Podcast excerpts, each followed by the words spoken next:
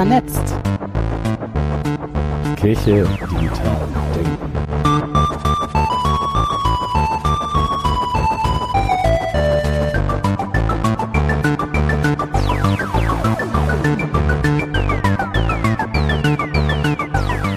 Hallo, herzlich willkommen Zu vernetzt.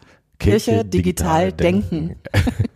Dem Podcast, äh, der in den heiligen Kallen des Konsistoriums zu Berlin produziert wird. Heute ist der 20. Februar, äh, ein Mittwoch heute, an dem wir aufnehmen und wir haben einen Gast, den Hannes. Hallo. Hallo Hannes. Hannes Leitlein seit 2006 bei Christ und Welt, seit 2016 16. Ich dachte, ganz so alt bin ich noch. Ganz so alt noch nicht. Seit 2018 stellvertretender Redaktionsleiter. Äh, ursprünglich mal was mit Medien gelernt, so richtig Ausbildung und so. Dann, was mit Theologie studiert. Und dann irgendwann endlich beim Print gelandet und was Richtiges gemacht. Die verbindenden Kommilitonen, die wir so halb haben, waren dann alles immer so, der schreibt jetzt bei der Welt. Und ich war immer so, ja, also bei mich das nicht so bewegt, aber für die war es irgendwie immer noch so eine richtige große Nummer. Ähm, ja. Äh, ja, wie soll man da bloß anknüpfen? Genau, und tatsächlich hast du mit einem Printartikel im März 2017 die kirchlich digitale oder nicht so digitale Welt bewegt. Darum sitzt du heute bei uns, weil man immer noch über diesen Artikel redet. Jetzt gerade auch in Kassel scheinbar, Volker Jung zitiert dich mit dem Headline und wie wir schon wanderten im Finstern digital. Ich habe ja die These, dass sie irgendwie so ein bisschen catchy ist und deshalb Leute sich daran aufhängen und sich immer wieder drauf beziehen und äh, dich zu so einer sehr prominenten Figur in dem Diskurs machen, obwohl ja eigentlich schon super lange von vielen Leuten irgendwie auch darauf hingearbeitet wurde. Wie hast du das damals erlebt, als der Artikel rauskam? Also genau so ging es mir. Äh, ich hatte irgendwie das Gefühl, ich schreibe mal zusammen, was mir dazu einfällt und dann äh, wird das gedruckt und es erschien ja dann auch online. Äh, aber das ist natürlich ein, ein lustiger äh, Zusammenhang, dass das erst äh, gedruckt wurde und es ums Digitale ging.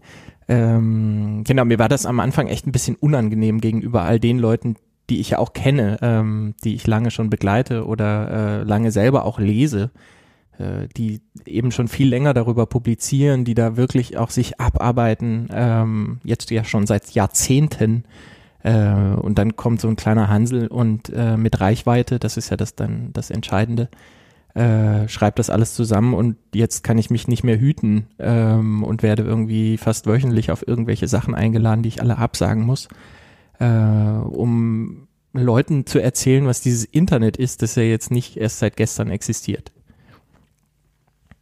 Ja, wo ich dich vor kurzem erlebt habe, wo du nicht abgesagt hast, ähm, war auf dem Fachtag Evangelisation, wo sich die unterschiedlichen missionarischen Dienste äh, der Landeskirchen auch mit Digitalisierung beschäftigt haben und du auch eingeladen warst ähm, und das zum Anfang auch gleich äh, kenntlich gemacht habe, dass es ja auch andere Experten gibt und wir haben ja auch andere Expertinnen und Experten gehört.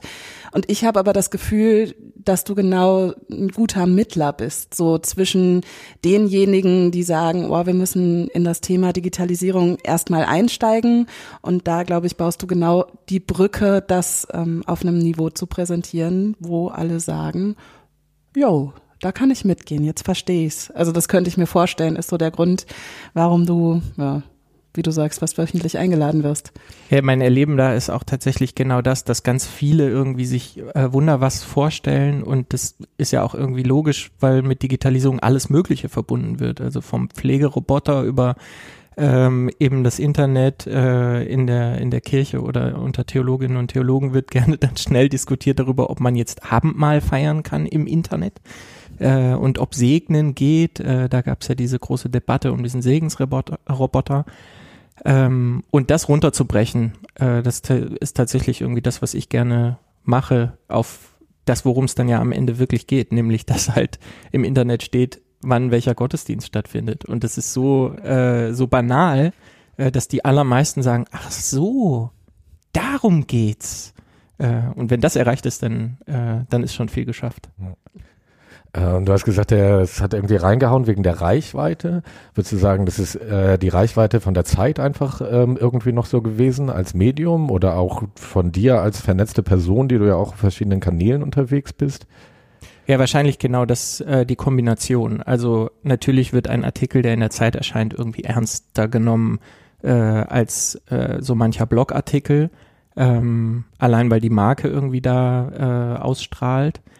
Ähm, aber klar, das, es spielt auch eine Rolle, das würde ich schon sagen, und das habe ich ja versucht im Text auch ein bisschen aufzugreifen, dass der Artikel ja sowas wie ein Zwischenstand ist ähm, und nicht quasi der, der Anfang, ähm, nicht nur von meiner Denke, sondern eben auch von dem, was andere Leute gedacht haben. Und das passiert online eben ganz viel. Ähm, alle, die sich ernstlich mit Social Media äh, beschäftigen und da selber unterwegs sind, wissen, dass, äh, dass man da tatsächlich ins Gespräch kommt mit Leuten und ganz viel lernt äh, und ganz viel im Austausch ist. Und das hat in dem Fall, glaube ich, schon auch dazu beigetragen, dass ganz viele das nicht nur gelesen haben, die eben jetzt unsere Zeitung abonniert haben oder bei Zeit Online darauf gestoßen sind oder über irgendwelche andere Wege, sondern dass eben die Leute, mit denen ich da seit langem zu tun habe, ähm, aus äh, deren Gedanken das natürlich auch alles gespeist ist, äh, Chapeau und Danke an der Stelle an all diejenigen, ähm, dass die das geteilt haben äh, und dass es darüber auch in Kreise kam, äh, die mir nicht so zugänglich sind, ähm, seien es äh, eben Kirchenämter. Äh, das sind natürlich all die Leute, die mich jetzt einladen, die am Ende dann die, die Position haben, irgendwelche Veranstaltungen zu machen zu diesen Themen, die jetzt 2018 und 19 endlich gesehen haben, dass das irgendwie wichtig sein könnte, sich damit auseinanderzusetzen. Ähm, und deswegen ja, auf jeden Fall das Netzwerk, äh, dass ich da äh, mir aufgebaut habe oder dem, dem ich da angehöre, das ist vielleicht der bessere, äh, die bessere Beschreibung, hat dazu beigetragen, dass dieser Artikel äh, das geworden ist, was er wird, weil am Ende, ich habe ihn jetzt natürlich vorher nochmal gelesen. ja, also äh, der ist jetzt nicht Pulitzer-Preis verdächtig, äh, um es mal irgendwie so zu sagen. Ja. Und wie würdest du deine Rolle in diesen Netzwerken oder auch vielleicht die Rolle der Christ und Welt irgendwie darin sehen? Äh, ist es irgendwie gerade Brückenschlagen? Ist es Verkündigung? Ist es irgendwie äh, Sachen zusammenbringen? Ähm, weil irgendwie ist es ja schon eine Besonderheit, die da stattfindet. Also ich würde sagen, das Besondere von Christ und Welt, das sind diese, um den Werbeblock einmal einzuschalten, sechs Seiten in der Zeit, die man als Abonnentin oder Abonnent dazu bestellen kann, wenn man eben an Kirche und Glauben und Religion und so weiter äh, besonders interessiert ist. Und was wir, glaube ich, äh, was unser Alleinstellungsmerkmal in den ähm, religiösen äh, Publikationen ist, würde ich sagen, ist das Debattenhafte ähm, und auch die Kontroverse, die wir äh, vorantreiben, die wir auch irgendwie versuchen ähm, auszulösen. Äh, wenn aber eine Kontroverse woanders stattfindet, versuchen wir die bei uns äh, abzubilden und weiterzutreiben und so weiter.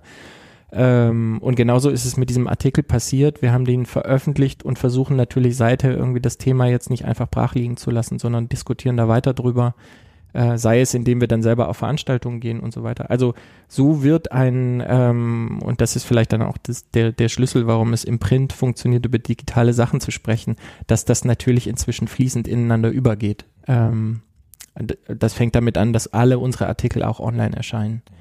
Ähm, genau, und das ist äh, dieses Kontroversenhafte und auch die Unabhängigkeit, die wir natürlich haben, dadurch, dass wir Teil des Zeitverlags sind und nicht eine Publikation der EKD oder der äh, Bischofskonferenz, was es ja früher war, ähm, haben wir natürlich auch einfach Narrenfreiheit. Also wir können in diesem Blatt machen, was wir wollen, äh, solange die Leser es äh, einigermaßen interessant und gut finden und dafür Geld ausgeben.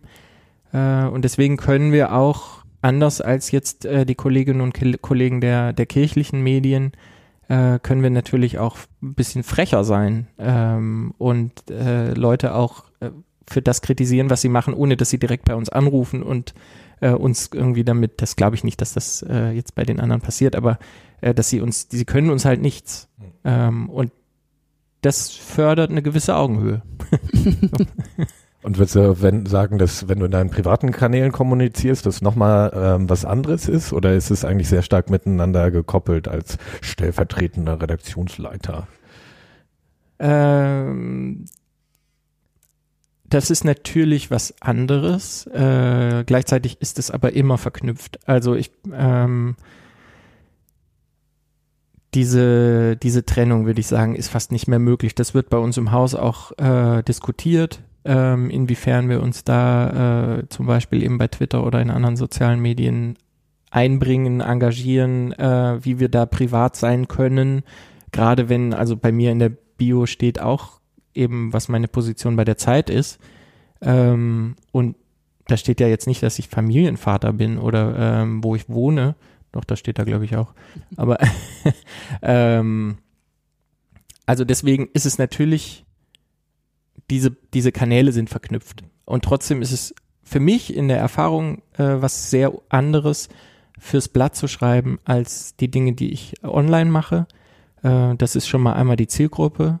Also das äh, Chris und Welt, die Zielgruppe ist natürlich deutlich älter, ähm, als, als ich das irgendwie von, von Twitter erlebe, mit den Leuten, mit denen ich da zu tun habe. Äh, oder auch wenn ich was in meinem Blog schreibe oder für die Kollegen von Zeit Online, äh, was ja auch hin und wieder passiert, auch da ist die Zielgruppe eine völlig andere, da sind die Interessen andere. Ähm, Christ und Welt abonnieren natürlich Leute, die sehr kirchennah sind, äh, die vielleicht Angestellte sind der Kirche. Ähm, das heißt, es, ich muss halt, wenn ich so einen Artikel schreibe, dann kann ich einerseits Dinge voraussetzen. Also ich glaube, von unseren Abonnentinnen und Abonnenten wissen alle, wer Heinrich Bedford Strom ist. Ähm, oder Margot Käßmann, das sind ja auch genau die beiden, die in dem Artikel vorkommen.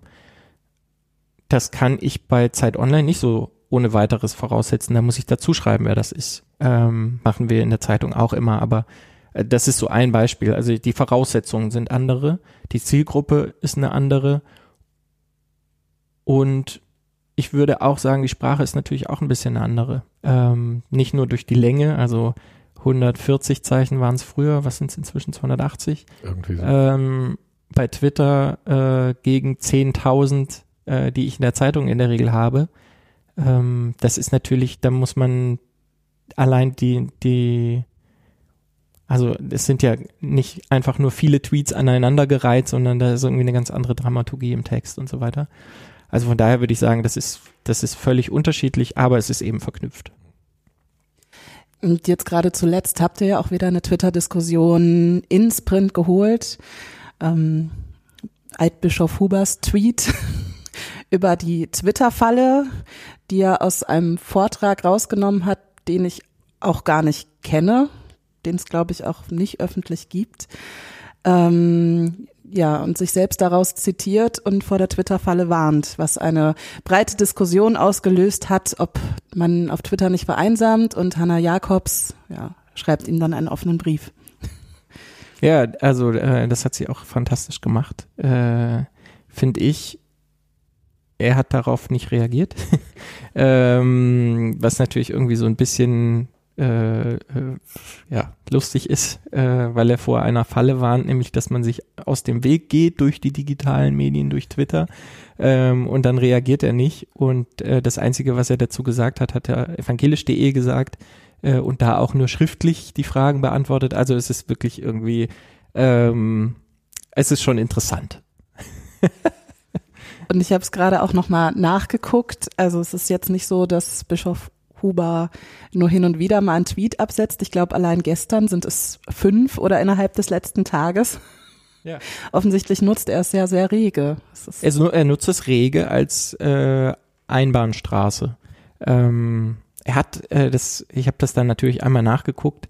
Er hat in den zwei Jahren, in denen er jetzt bei Twitter ist, äh, immerhin ein paar Mal ganz am Anfang auch auf äh, Reaktionen wiederum reagiert. Das ist dann aber relativ schnell eingeschlafen. Seither nutzt er das, um irgendwie auf seine Vorträge, die schon stattgefunden haben, hinzuweisen und was er da gesagt hat. Oder Artikel oder seine Bücher. Jetzt gerade hat er ja wieder eins veröffentlicht.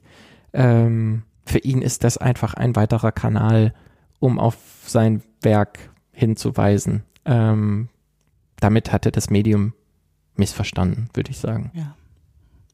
Übrigens ein großer Wunsch von mir. Lieber Herr Huber, falls Sie das zufällig hören sollten und bei uns vorbeikommen wollten, ähm, würden wir uns natürlich auch mit Ihnen sehr, sehr gerne über, die, über digitale Kirche unterhalten ähm, und ähm, finden es ganz spannend, was Ihre Gedanken dazu sind.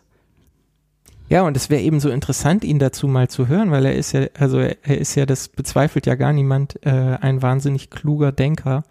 Ähm, und es ist dann einfach eher überraschend, äh, wenn dann so ein Tweet kommt oder so eine Reaktion, wo man sich wirklich fragt, warum, ähm, warum an der Stelle äh, so, so zurückhaltend, äh, wo, wo kommt das plötzlich her? Äh, es passt irgendwie nicht so richtig zusammen.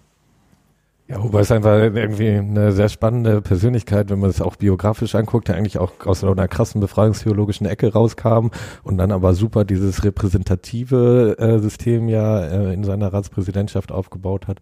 Also spannender Gesprächspartner auf jeden Fall. Auf jeden äh. Fall. Und ähm, ja, auch jegliche kritische Stimmen sind willkommen. Ähm, um da vielleicht mal so den Link zu schaffen, irgendwie Hubers Leuchtturmkirche und äh, das äh, repräsentative System, ähm, wo du in dem Artikel sagst, aber jetzt auch in dem Buch, äh, was du äh, zusammen mit Stefanie rausgehauen hast, Generation Y, äh, wo ich sagen würde, ah, das ist so ein bisschen dieser postparochiale Ausblick irgendwie, ähm, Kirche, also Christentum wird es weitergeben, aber die Kirche irgendwie in der breiten Repräsentanz einfach nicht, weil sie in Vielfalt vielleicht auch einfach aufgehen wird. Und da drin braucht es irgendwie so eine breite Senderinnenschaft, dass irgendwie auch dieses Social Media Prinzip mhm. irgendwie so ist, wo ich sagen würde, dass vielleicht so das Gegengesetzte zu dem oft repräsentativ gedachten Huber-Dings. Äh, wie erlebst du das? Lebst du dich selber als Glaubenskommunikator, was du irgendwie da drin so einforderst? Weil es ja gar nicht so einfach. Also es ist irgendwie immer leicht zu sagen, man soll irgendwie konkrete Sprache für seinen Glauben finden und alle sollen das irgendwie. Aber wie lebst du das für dich? Also das ist manchmal natürlich nicht ganz einfach. Ähm, ich korrigiere das einmal noch. Ich habe zwischendurch Kaffee getrunken. Ähm, äh, in meinem Beruf, weil natürlich bin ich, äh, ich bin einerseits Christ und Kirchenmitglied, ich habe Theologie studiert, ich wollte mal Pfarrer werden ähm, und jetzt bin ich Journalist und als solcher natürlich irgendwie äh, der Unabhängigkeit verpflichtet. Und das ist auch gut so. Das heißt, ich habe irgendwie so eine gewisse Doppelrolle. Ich habe ja auch ein Privatleben. Äh, und als Privatmensch gehe ich äh, in die Kirche sonntags, äh, auch ohne darüber zu berichten. Ähm, und aber wie ihr es vorhin schon angesprochen habt, natürlich äh, fließt das ineinander über. Das geht fast gar nicht anders. Also ich stelle mir das ähnlich vor wie bei einem äh, Kollegen, äh, einem Freund von mir, der ist Sportreporter, begeisterter Fußballfan. Ähm, wenn ich es jetzt richtig sortiere, ist er Schalke-Fan und berichtet über Dortmund. ähm, deswegen fällt es mir auch manchmal leichter, über die katholische Kirche zu schreiben. Ähm, wobei das halt immer schwieriger wird, das alles zu trennen. Ähm, und ich das wiederum aber auch gar nicht so kompliziert finde oder gar nicht so schwierig, sobald man es äh, sobald man es kenntlich macht. Also äh, ich sozusagen von meiner Befangenheit auch rede und schreibe.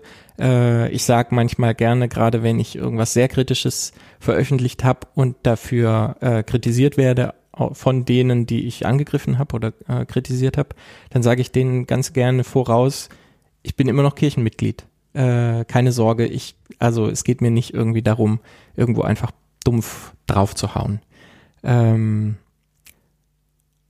und zur Sprache äh, würde ich sagen, als Journalist ist es natürlich nicht meine Aufgabe zu verkündigen. Äh, ja, ganz und gar nicht. Äh, das wäre es gewesen, wäre ich Pfarrer geworden und natürlich auch dann, wenn ich ab und zu hin und wieder immer mal noch predige, äh, auch das kommt ja vor, äh, dass ich eingeladen werde, irgendwo meine Predigt zu halten, dann wechsle ich aber die Rollen. Ähm, und das mache ich dann eben auch kenntlich. Und dann ist die Sprache auch eine andere äh, und dann sind die Quellen eine andere. Dann geht es natürlich darum, äh, das Evangelium auszulegen und nicht äh, eben Sachen, die andere Leute gesagt haben, äh, zu analysieren, zu kritisieren, zu hinterfragen. Ähm, genau. Also deswegen, das ist genauso wie äh, mit dem Analogen und dem Digitalen, das ist fließend. Äh, aber ich finde dann eben entscheidend, sich bewusst zu machen, was ist die Rolle, die ich jetzt gerade habe. Äh, und in welcher Rolle spreche ich und zu wem spreche ich äh, und was ist meine Aufgabe. Tatsächlich würde ich da nochmal einen Schritt zurückgehen. Du hast erzählt, du wolltest auch Pfarrer werden, bist jetzt Journalist geworden, was sehr schlüssig tatsächlich aus deiner Biografie ist, die immer beide Anteile hatte. Ähm, gab so die Entscheidung, warum die, du dich für vorrangig die eine Rolle und nicht die andere entschieden hast? Oder ist das einfach Das, äh, das die Datum Entwicklung deines Lebens? oder? Achso, nee, nee, Spaß, Spaß. wenn es das ist, ist auch gut, aber also quasi war das eine Entscheidung, dass du wirklich überlegt hast, gehe ich den einen oder gehe ich den anderen Weg oder manchmal rutscht man ja auch einfach so durch sein Leben und stellt fest, hier wo, wo ich bin, bin ich glücklich. Ja, ich glaube tatsächlich zweiteres. Also ich bin da so reingeraten, sage ich manchmal. Ähm, eigentlich quasi in alle diese Stationen, die ihr ja schon aufgezählt habt, äh, von der der Ausbildung direkt nach der Realschule, ähm, dann dem Wunsch zu studieren. Dafür musste ich halt erst das Abi machen. Äh, dann habe ich Zivildienst gemacht, dann bin ich an die Humboldt-Universität, um Theologie zu studieren und war ganz stolz und wollte Pfarrer werden. Und habe gemerkt, dass mir das Schreiben liegt, habe angefangen zu bloggen, bin zur Uni-Zeitung, darüber der erste Artikel äh, bei Christ und Welt. Und so ging das irgendwie. Ähm, und tatsächlich war die Entscheidung eigentlich immer eher, äh, das passt für jetzt Mhm. gerade.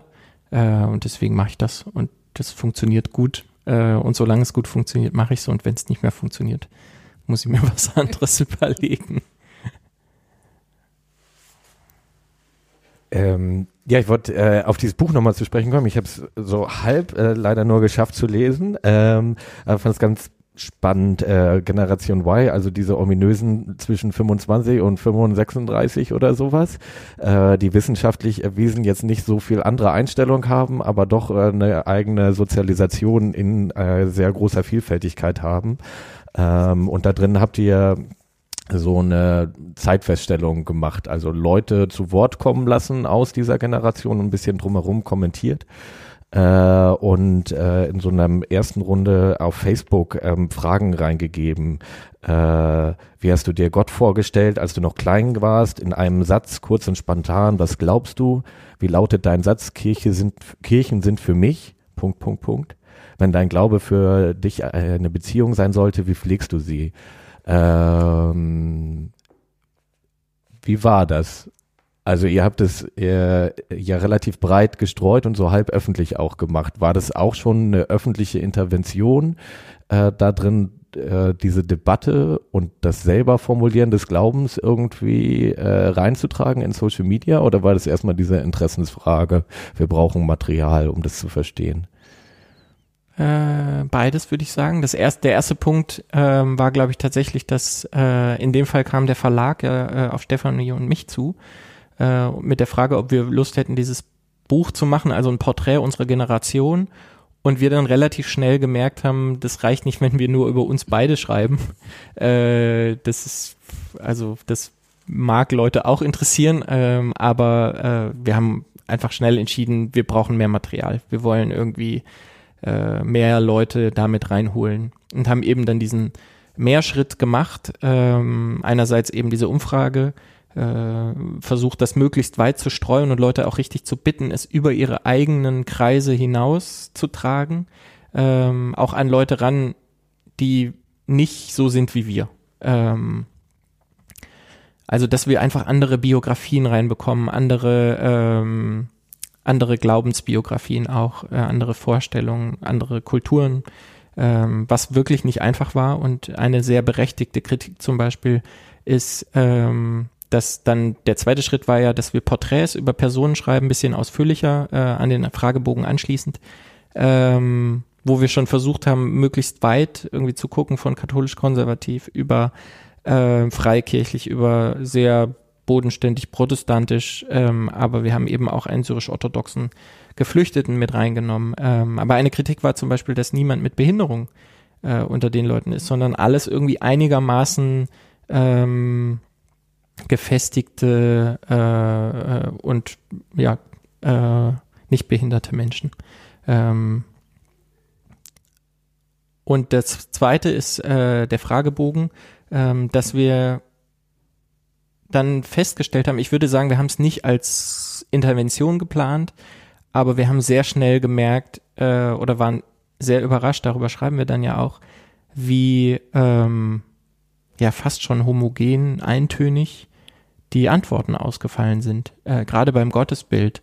Also der allergrößte, äh, überwiegende Anteil, ich habe es jetzt ehrlich gesagt gerade nicht nochmal gelesen, ähm, deswegen habe ich die Zahlen nicht im Kopf, aber ein großer Teil äh, war eben mit der Vorstellung, ist mit der Vorstellung aufgewachsen, Gott ist ein alter weißer Mann mit Bart. Äh, liegt irgendwie nahe, hat uns aber überrascht, dass es dann doch so, so eintönig war. Äh, und das hat uns quasi auch dazu gebracht, darüber nachzudenken, woran liegt das eigentlich?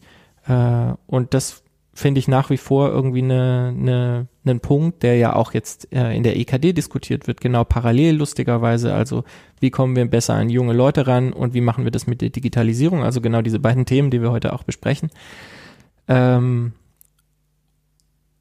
und es ist, glaube ich, tatsächlich verpasst äh, worden, sowohl die Digitalisierung auch als das mit den jungen Leuten, ähm, weil die einfach nicht sprachfähig sind. Äh, wir sind nicht sprachfähig. Wir können ähm, es gibt quasi, es gibt keine Sprache für den Glauben. Es ist ganz interessant. Und wenn man mal was identifiziert als diese Sprache, ähm, dann klingt es ganz furchtbar.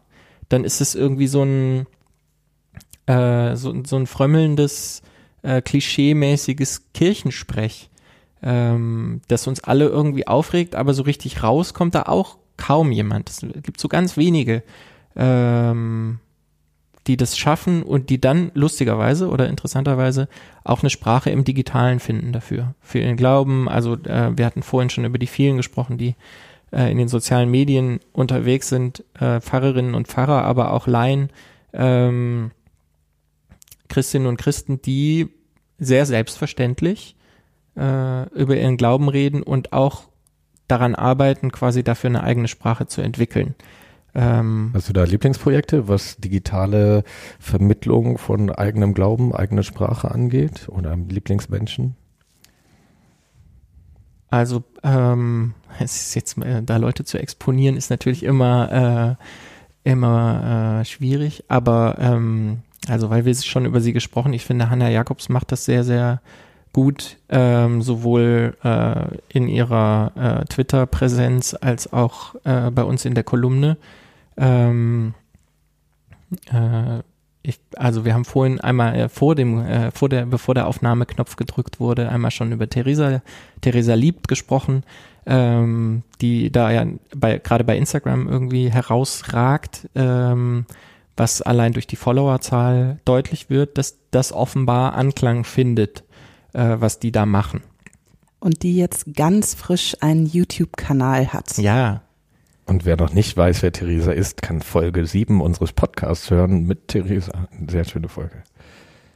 Genau, also ähm, das würde ich sagen, es sind tatsächlich, finde ich, weniger die Projekte, äh, die mich da interessieren. Das merke ich schon auch in meinem eigenen Konsumverhalten, als die, äh, die Persönlichkeiten, die sich da ausprobieren. Ähm, das vielleicht auch noch dazu gesagt, das gilt nicht nur für Christinnen und Christen, das gilt tatsächlich äh, sehr auch für Jüdinnen und Jüden, Musliminnen und Muslime, die bei in den sozialen Netzwerken aktiv sind.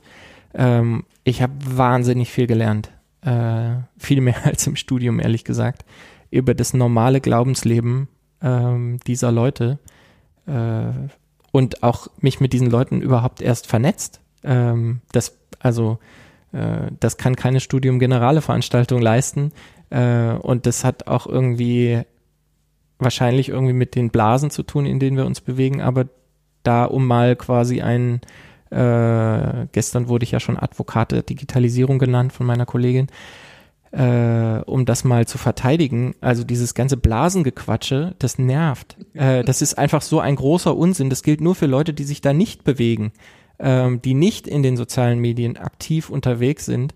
Die sind nämlich in den Blasen und die halten sich fern äh, von all den Menschen, die äh, anders sind als sie selber. Ähm, das ist nämlich die Twitter-Falle, äh, da nicht mitzumachen, nicht ins Gespräch zu gehen, äh, sich nicht damit auseinanderzusetzen, dass es in Deutschland gläubige Muslime und Musliminnen gibt, die äh, dem Bild, das wir haben, äh, das die Mehrheitsgesellschaft von diesen Menschen prägt, diametral äh, entgegenlaufen.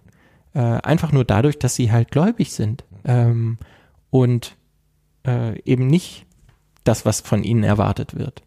Äh, und dann lernt man ganz viel irgendwie über, ähm, über Familie, äh, nicht nur darüber, was sie glauben, das ist sogar vielleicht weniger, sondern über das, wie sie leben.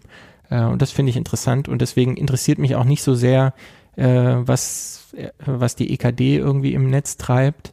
Ähm, sondern eben, was die Leute machen, die ihr angehören. Aber was könnte es dann strategisch perspektivisch eigentlich heißen, wenn du sagst, es interessiert dich und vielleicht viele Leute eher so die einzelnen Menschen und was die machen und für Geschichten erzählen äh, und dann aber nicht in diese repräsentative Falle zu tappen oder so. Dann haben wir irgendwie Theresa und Hannah als große Influencerin, die irgendwie ganz weit weg sind äh, und, Und die am äh, Ende ja auch Pfarrerinnen sind, was nicht schlimm ist, aber ähm, wir haben ja ganz am Anfang auch darüber geredet, ähm, man muss nicht Pfarrer oder Pfarrerin sein, ähm, um im Netz zu verkündigen und auch das, was, egal wer Christin ist oder Moslem oder wie auch immer, kann ja was zu seinem Glauben sagen. Ja, auf jeden Fall. Ich finde halt, also strategisch würde ich äh, eben empfehlen, äh, ja, weg von diesem Leucht, von diesem Leuchtturm denken. Äh, das ist halt, also ich glaube, das ist ähm, strukturell wirklich ein Problem, weil Leuchttürme lassen sich, äh, da gibt, kann man irgendwie so Papiere zuschreiben, dann startet man das irgendwann befristet auf zwei Jahre und dann guckt man, ob es funktioniert hat. Und bis man damit fertig ist, zu gucken, ob es funktioniert hat, ist es eingegangen, weil die Gelder ausgegangen sind äh, und man irgendwie vergessen hat, es im Haushalt wieder einzuplanen. Ähm, oder umgekehrtes Beispiel, man hat wahnsinnig viel Geld freigestellt, äh, jetzt für die Digitalisierung und ehrlich gesagt weiß kein Mensch, was man damit machen soll. Ähm, die EKD hat einen Riesentopf äh, und niemand weiß, was jetzt damit passieren soll. Vor allem wird er gerade leider auch tot verwaltet. Man kann immer noch keine dieser Gelder beantragen. Eben. Es ist wirklich, also es ist, äh, deswegen ist das ein strukturelles Problem. Strategisch würde ich sagen, fördert die, die schon da sind. Das ist, es ist eigentlich so einfach. Ähm, also sowohl Hannah als auch äh, Theresa, über die wir jetzt gesprochen haben, als auch die vielen anderen, die im Netz aktiv sind, die da Erfahrung haben, die, die wurden, glaube ich, alle noch nie gefragt, wie, wie das eigentlich geht. Ähm, oder wenige von denen. Äh, stattdessen lädt man mich ein, der ich irgendwie überhaupt nichts damit zu tun habe. Ähm, also A, die werden nicht gefragt und B, die werden nicht gefördert. Beide haben keinen Stellenanteil irgendwie ähm, äh, für diesen Job. Das machen die nebenher, äh, neben ihrer anderen Arbeit, genauso wie die anderen alle. Ähm, das heißt, strategisch muss man davon wegkommen, ähm, eben immer die Leuchttürme zu fördern, was halt aber im Kirchendenken und in diesem etablierten Kirchendenken auch der letzten Jahrzehnte äh, besser funktioniert. und du siehst keine Gefahr da drin, dass eigentlich neue Leuchttürme in diesen Personen äh, da drin aufgebaut werden. Doch, na klar, also das sieht man ja mit dem Projekt Jana glaubt. Da wird so viel Hoffnung reingesteckt und ich glaube, der Großteil der Followerschaft sind halt Leute, die hoffen, dass es funktioniert. Ähm, Wobei ich daher einen großen Unterschied machen würde, dass Jana glaubt halt einfach äh, ein Konzept auf den Markt geworfen wurde und nicht eine Person da war Genau. und sie äh, gestärkt wurde. Genau, aber es ist ein Leuchtturm. Also man hat irgendwie, also man hat jetzt irgendwie begriffen, dieses Internet ist irgendwie wichtig, da sollten wir präsent sein, dann gibt man irgendwie wahnsinnig viel Geld aus, ähm, castet eine junge äh, Frau, äh, was ja irgendwie alles schon äh, gut ge gewollt ist sozusagen.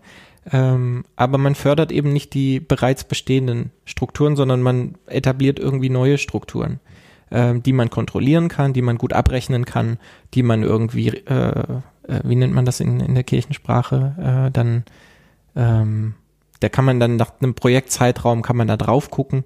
Äh, Wie, wie heißt das denn? Ähm, Evaluieren? Evaluieren, genau. ah. äh, das kann man dann evaluieren und dann kann man entscheiden, war das jetzt gut oder nicht. Ähm, und dann kann sich irgendwer äh, auf die Schulter klopfen und sagen, war halt gut, äh, weil, weil war ja in jedem Fall gut.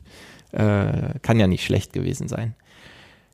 Und das, also, das bringt halt all denen nichts, die schon lange das machen. Also, äh, äh, weil jetzt diese Namen gefallen sind. Theresa hat jetzt auch einen YouTube-Kanal. Ähm, das macht sie ja auch wieder ehrenamtlich quasi. Jein, tatsächlich. Ja. Du hast eben gesagt, beide haben keine Stellenanteile für Digitalisierung. Theresa Ah, hat Theresa seit hat jetzt, ersten ja. ersten ähm, Stellenanteile ihre Arbeit als Pfarrerin, ich glaube, mit Jugendlichen dann auch mit digitaler Präsenz zu machen. Ob das jetzt genau diesen YouTube-Kanal abdeckt, bin ich mir aber auch nicht sicher. Also das, das verschwimmt ja am Ende auch, wie du gesagt hast, so. Ja. Ja, also ich glaube, am deutlichsten wird es irgendwie an den Leuten, die ähm, äh, vor kurzem gab es bei Twitter so eine Pionierdebatte.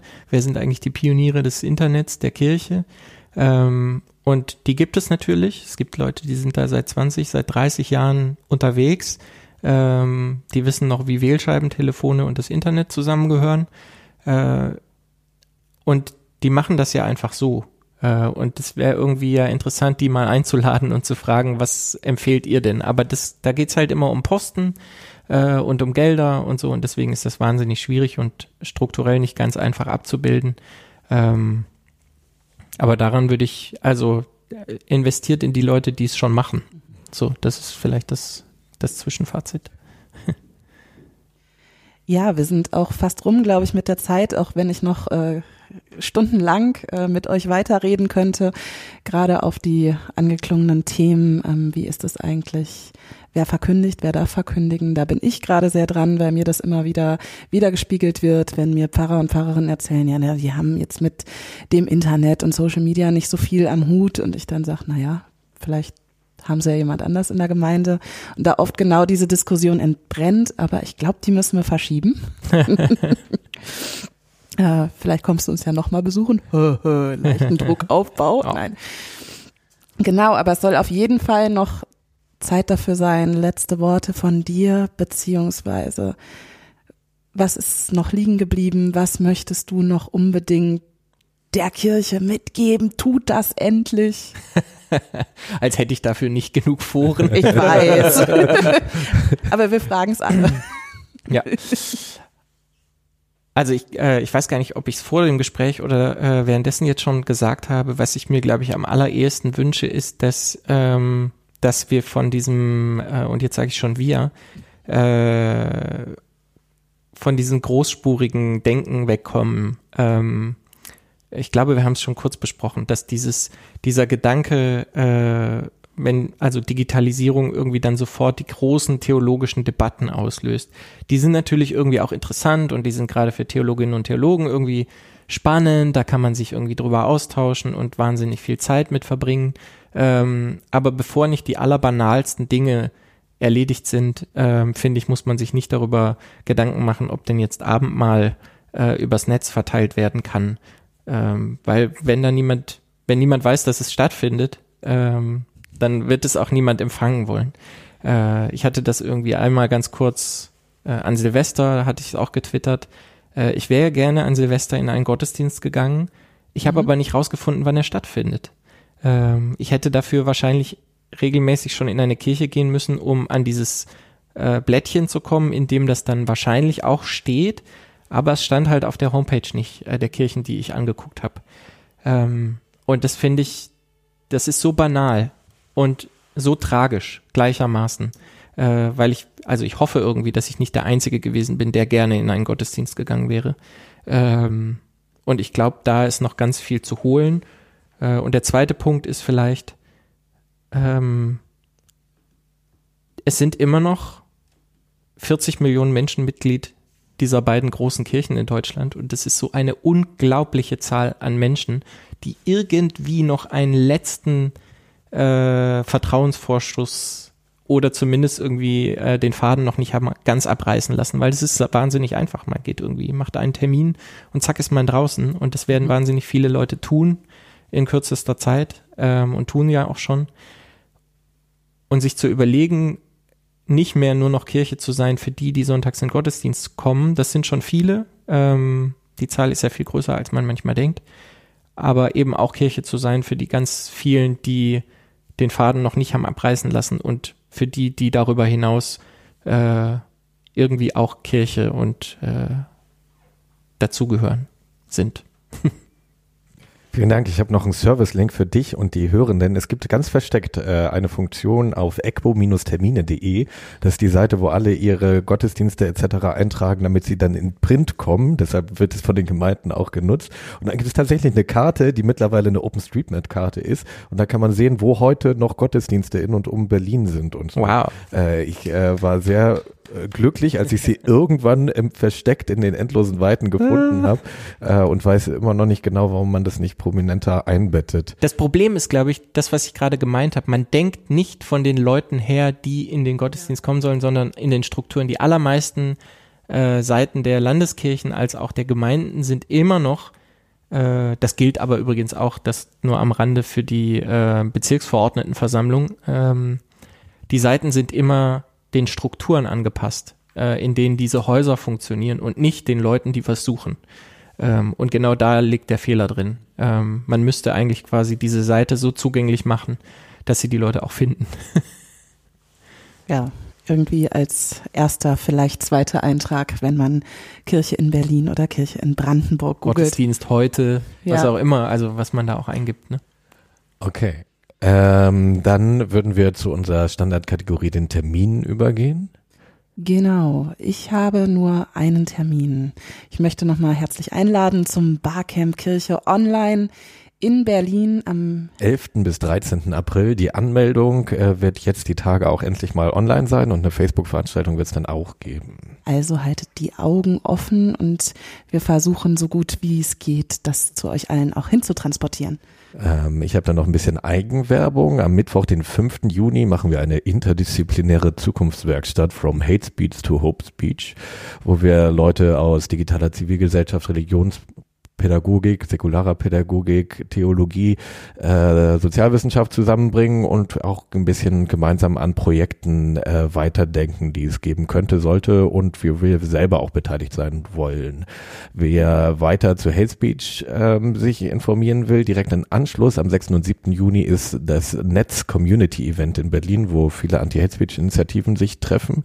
Das ist eine sehr nette Veranstaltung und für die Vorausplanenden, es gibt ein Save the Date von Netz netzpolitik.org und zwar am 13. September wird 15 NP, die das ist Netzpolitikkonferenz ja. stattfinden und scheinbar auch wieder mit einer Aftershow-Party. Ist leider gleichzeitig mit dem ersten Tag vom Barcamp im Essen. Das ist vom 13. bis 15. September.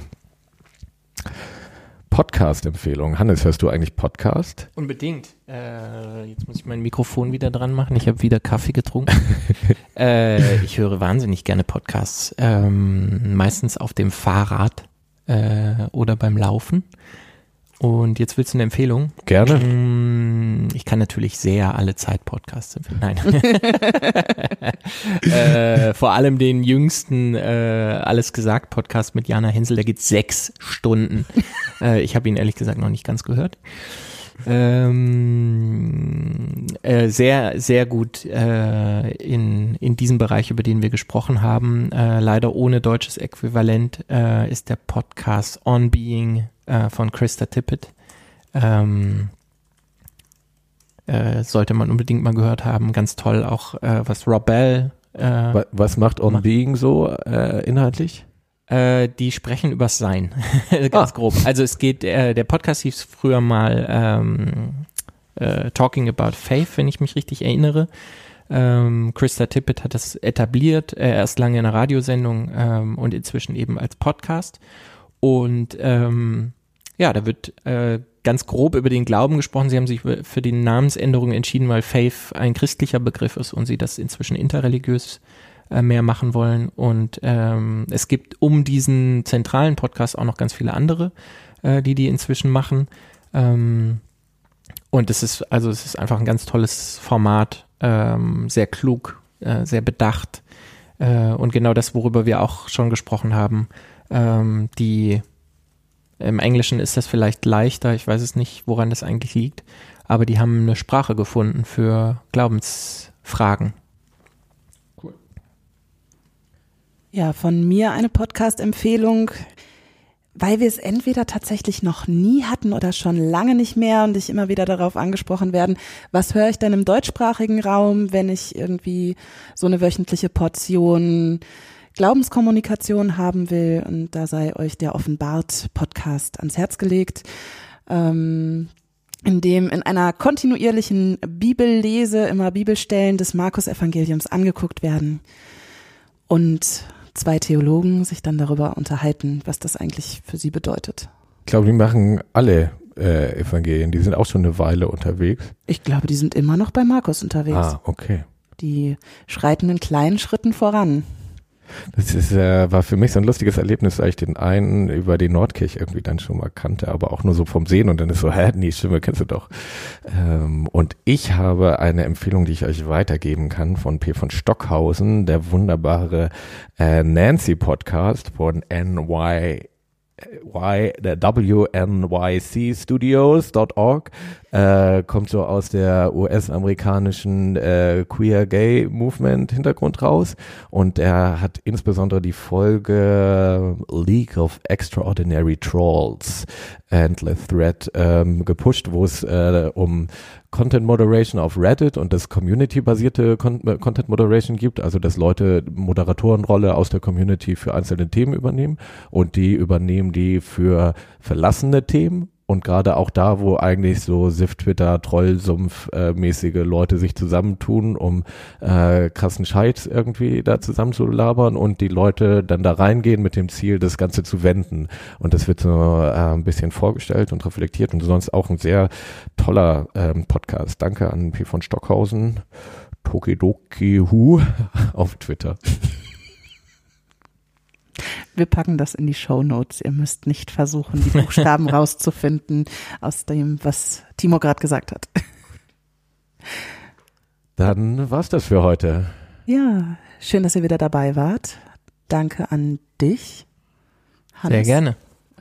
Und auf bald. Danke für die Einladung.